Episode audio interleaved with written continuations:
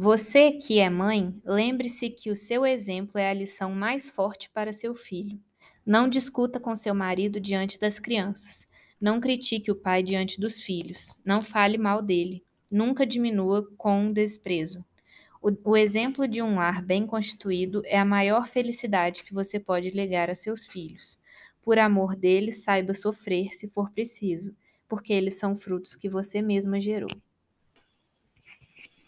Com essa lição número 55 do livro Minutos de Sabedoria, o nosso pastorino nos leva a valorizarmos a maternidade. Assunto delicado. Vamos trabalharmos. Você e eu estamos com este programa de hoje fechando a sétima temporada. 70 programas disponibilizados para quem está iniciando, espiritismo para iniciantes, para principiantes. Ah, Falcone, não vou assistir isso não, eu já sou espírita há muito tempo.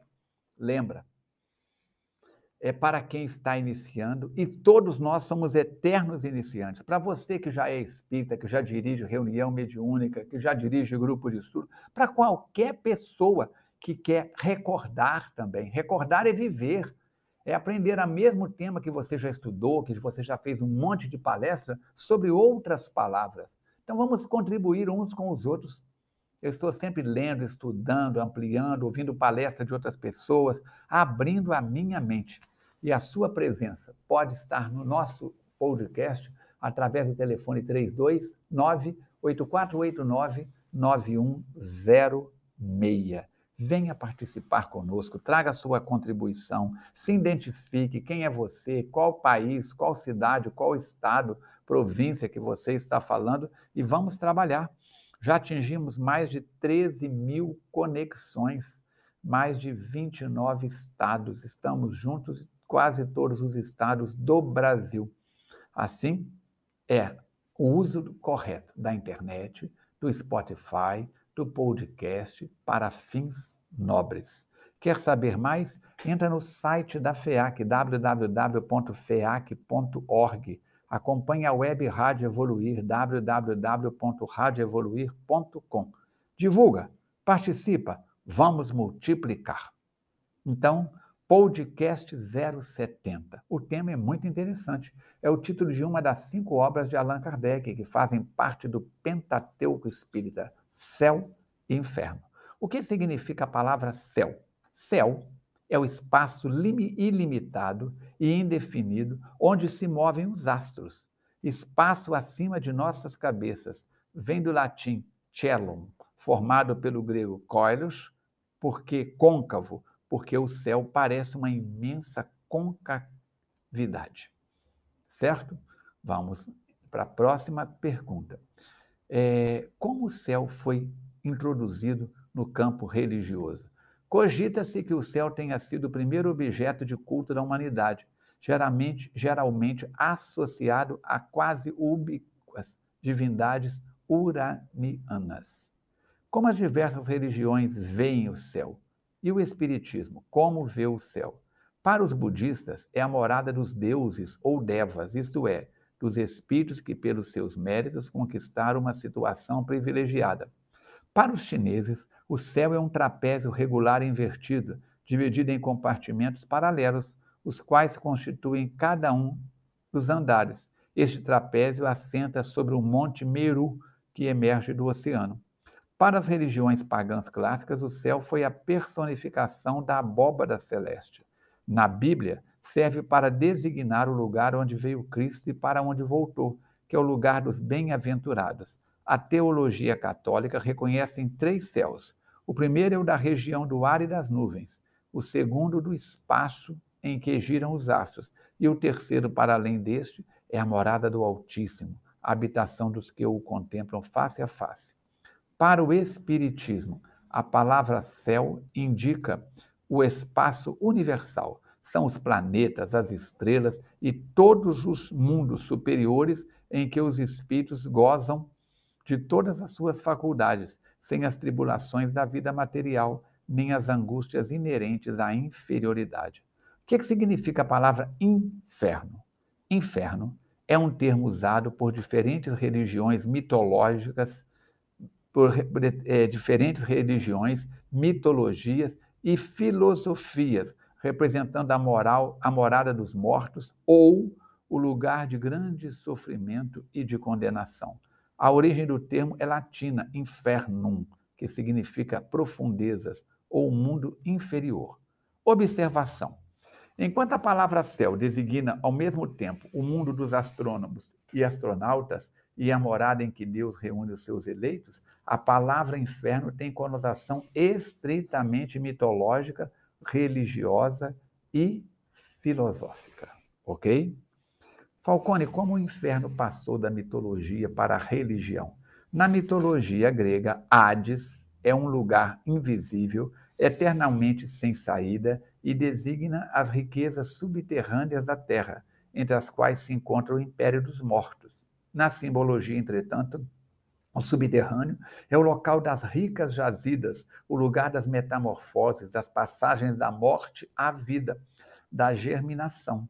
As religiões, de um modo geral, têm íntima relação com o mito, a mitologia. Com o passar do tempo, porém, essas modificações foram as suas interpretações do mito. Em se tratando do inferno, modificaram-no, entendendo-o como o destino de apenas alguns, de algumas pessoas que não assumiram uma conduta louvável no ponto de vista religioso e que por isso foram condenadas ao sofrimento jamais visto pelo mundo material. Como o inferno é visto pela tradição cristã? Na tradição cristã, a conjunção luz-trevas simboliza os dois opostos, o céu e o inferno. Nesse sentido, o céu é o lugar para onde vão as almas dos justos gozar as bem-aventuranças no paraíso. O inferno é o lugar para onde vão as almas dos que morreram em pecado mortal. Lá os esperam as mais trágicas dores, tonéis ferventes, tridentes, enfim, um sofrimento eterno. Como o céu e o inferno são vistos pela doutrina espírita? De acordo com a teologia católica, céu e inferno são lugares circunscritos. Para o Espiritismo, são estados de consciência da pessoa. Os espíritos que praticaram o mal vão sofrer as consequências dos seus atos. Pode-se dizer que estão no inferno porque haverá muito sofrimento em decorrência da desobediência das leis inscritas por Deus na consciência de cada vivente. Os espíritos que praticaram o bem vão se beneficiar das bem-aventuranças. As pessoas costumam perguntar, eu já falei várias vezes aqui, nas reuniões de entes queridos, para onde que nós vamos? E eu respondo, é, copiando a palavra dos amigos espirituais que nos dirigem. Vamos para onde estamos. Quer dizer, se eu estou vivendo um estado de perturbação, eu vou para uma zona de perturbação. Se eu já estou vivendo um estado de autoiluminação, eu vou para este ambiente. Por que temos facilidade em, re, em retratar o inferno e dificuldades para com o céu?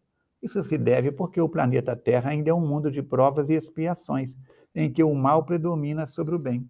Quando ele for elevado a mundos mais evoluídos, com certeza pintaremos o céu com tintas mais brilhantes. Observação: os antigos acreditavam na materialidade da abóbora celeste, supondo os astros nela fixos. Tinham a Terra como o centro do universo. Assim, a ideia de que, que fazemos do céu é fruto da concepção grega e babilônia, imutável, calmo, vida eterna, eterna, mas Copérnico, no século XVI, quebra a tradição milenar e coloca o Sol no centro do universo. Foi uma revolução. Com isso, a Terra entrou no céu. Mais tarde, Galileu, com a descoberta do telescópio, colabora e comprova tal afirmação. A ciência parecia ir contra a Bíblia, mas a Bíblia ensina como ir ao céu, não como ele foi feito. Falcone, como se explica civiliza que nas civilizações mais adiantadas ainda encontrem às vezes criaturas tão cruéis quanto selvagens. Do mesmo modo que numa árvore carregada de bons frutos se encontram verdadeiros abortos. Essas criaturas são selvagens, que da civilização só têm o exterior, lobos extraviados em meio de cordeiros, espíritos de ordem inferior e ainda muito atrasados, podem encarnar entre homens adiantados na esperança de também se adiantarem mais. Mas, se a prova que enfrenta é por demais pesada, predomina neles a natureza o quê? Primitiva. Por que, que existem as guerras até hoje? A guerra é o resultado direto da predominância da natureza animal sobre a natureza espiritual e do transbordamento das paixões. No estado de barbárie, os povos só conhecem o direito de, da força. À medida que o homem progride, a guerra se torna menos frequente, porque ele procura evitar-lhe as causas. A guerra desaparecerá da face da terra quando os homens compreenderem a justiça e praticarem a lei de Deus. Nessa época, então, todos os povos serão irmãos. Fui buscar essas respostas na questão 742 a 745 do Livro dos Espíritos. Qual é o ponto central do ensino da do ensino do Cristo? O ponto central do ensino do Cristo é a revelação acerca da vida futura, que pode ser considerada como o eixo do ensino do Cristo, porque só ela, a vida futura, é capaz de justificar as anomalias da vida terrena. Por causa disso, todas as suas máximas se reportam neste grande princípio. Lembra, eu sou o caminho da verdade e da vida. Ninguém irá ao Pai senão por mim, ninguém passará por mim enquanto não pagar o último cetil. Vinde a mim, todos vós que estáis aflitos, sobrecarregados, e eu vos aliviarei, porque leve o meu fardo, suave o meu jugo. Com efeito, sem a vida futura, nenhuma razão de ser teria a maior parte dos seus preceitos morais, de onde vem que os que não creem na vida futura, imaginando que ela que ele apenas falava da vida presente, não os compreendem ou os consideram pueris. No Evangelho segundo o Espiritismo, capítulo 2, item 1 e 2, temos mais explicações. Agradecendo a sua presença e participação. Nós damos uma pausa aqui e vamos iniciar daqui a pouco o nosso, a nossa oitava temporada.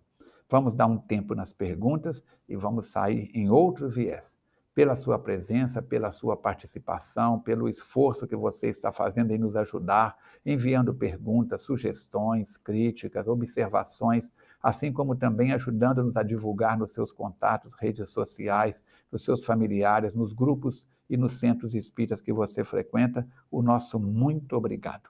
Até o nosso próximo encontro, se Deus quiser e Ele quer.